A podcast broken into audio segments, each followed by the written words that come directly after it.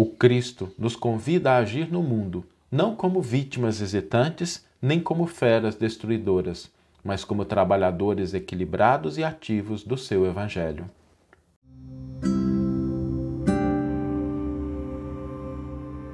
Você está ouvindo o podcast O Evangelho por Emmanuel, um podcast dedicado à interpretação e ao estudo da Boa Nova de Jesus através da contribuição do benfeitor Emmanuel. Hoje nós vamos refletir sobre aquele ensino de Jesus que fala, é uma orientação do Mestre, né? Eis que vos envio como cordeiros ao meio de lobos ferozes. E muitos ensinos de Jesus são desafiadores e esse é um deles, né? O que, que significa exatamente isso? Né? Qual, qual é a postura que Jesus espera? E a primeira reflexão que a gente deve fazer é assim: se Jesus enviou, é porque tem algo para ser feito. Jesus não enviaria ninguém, não enviaria seus discípulos sem um propósito, sem um motivo, sem uma tarefa, sem um trabalho, sem algo a ser concretizado. Então, existe algo a ser feito. E para que algo seja feito, é necessário que a pessoa que foi designada para realizar aquela atividade, ela tenha força e capacidade, tenha habilidade. A gente não entregaria uma tarefa importante, né? Não entregaria, por exemplo, uma cirurgia para ser feita a uma pessoa que ainda não tivesse a formação, a capacidade. A gente não entregaria um projeto de um edifício a um arquiteto ou um engenheiro que ainda não tivesse se formado, não tivesse as condições adequadas. Jesus também, né, como alguém muito mais sábio que a gente, não enviaria uma pessoa ou algumas pessoas para desempenhar uma tarefa, sabendo que essas pessoas não teriam capacidade nem força. Então, a primeira coisa que a gente deve ter em mente é: se Jesus enviou, é porque existia uma tarefa e essa tarefa ela estava adequada à força e capacidade. E quando ele fala de cordeiros, então, então não é cordeirinho, né? não é o cordeirinho, é um cordeiro que é forte e capaz de realizar a tarefa. É alguém que é capaz de ir até aquela situação, às vezes uma situação de conflito, às vezes uma situação de confronto e respirar num clima superior ao daquele ambiente, daquele contexto, porque do contrário, ele não conseguiria realizar a tarefa. E quando ele utiliza o termo cordeiro, ele diferencia dos lobos. E esse é um ponto importante, porque também não é alimentar a destruição, a guerra, o conflito, a gente se comportar numa situação exatamente igual às feras, exatamente igual às pessoas desequilibradas. Então, esse ensino de Jesus é muito importante porque ele nos diz o seguinte: é preciso agir nas situações de conflito, nas situações de discordância, nas situações de equívocos, de erros, de ignorância. É preciso agir com ternura, com magnanimidade, com misericórdia, mas isso não significa que Jesus está pedindo ou valorizando a hesitação e a fraqueza. São duas coisas diferentes. Jesus pede que não se tenha uma postura de lobos, por isso ele utiliza o cordeiro como símbolo, mas ele espera que esse cordeiro, ao se posicionar, ao ir a situações de confronto, de conflito, seja alguém que não haja com fraqueza e com hesitação, que mostre força e capacidade. Jesus não mandaria carneirinhos ao matadouro simplesmente para valorizar a destruição ou o vitimismo. Né? Ele envia seus colaboradores para que eles possam semear novas ideias, novos conceitos, sobretudo através da exemplificação, como ele mesmo exemplificou a sua mensagem. Então, não é a gente cair nesses dois extremos. Né? Não é a gente se posicionar de uma maneira é, fraca, hesitante, e também não é a gente partir para agressão, para o conflito, para a guerra, né? a gente lutar contra pessoas. Não, é ter os ideais superiores e a gente exemplificar isso nas situações de conflito. Um outro ponto importante né, que, que Jesus deixa claro quando ele envia os cordeiros é que assim, não vamos esperar o lobo chegar, né?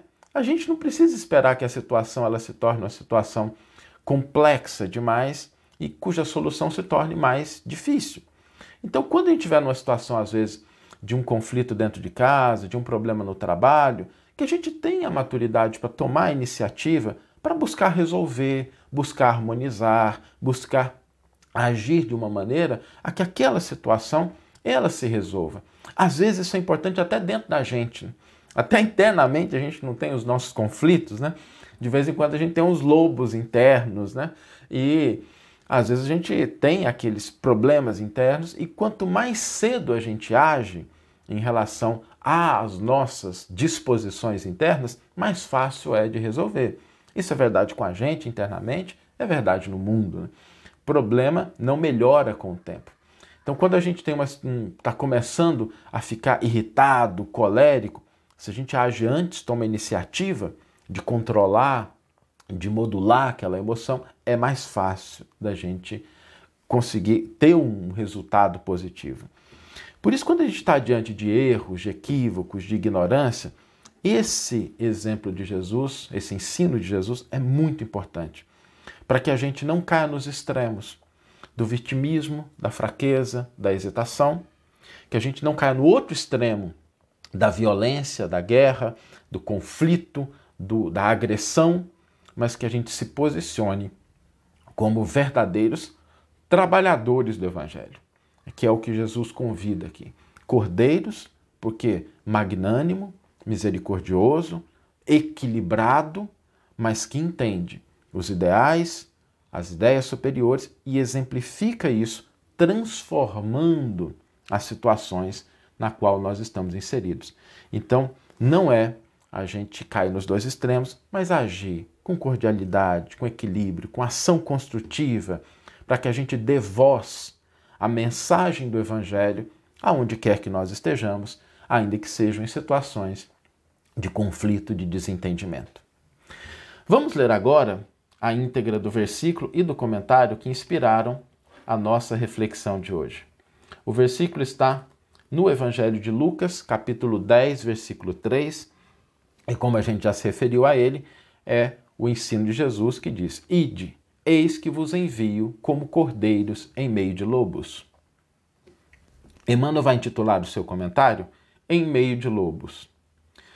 Naturalmente, Jesus, pronunciando semelhante recomendação, reportava-se a cordeiros fortes que conseguissem respirar em plano superior aos lobos vorazes. Seria razoável enviar ovelhas frágeis a bestas violentas? Seria o mesmo que ajudar a carnificina. O mestre, indubitavelmente, desejava as qualidades de ternura e magnanimidade dos continuadores, mas não lhes endossaria as vacilações e a fraqueza.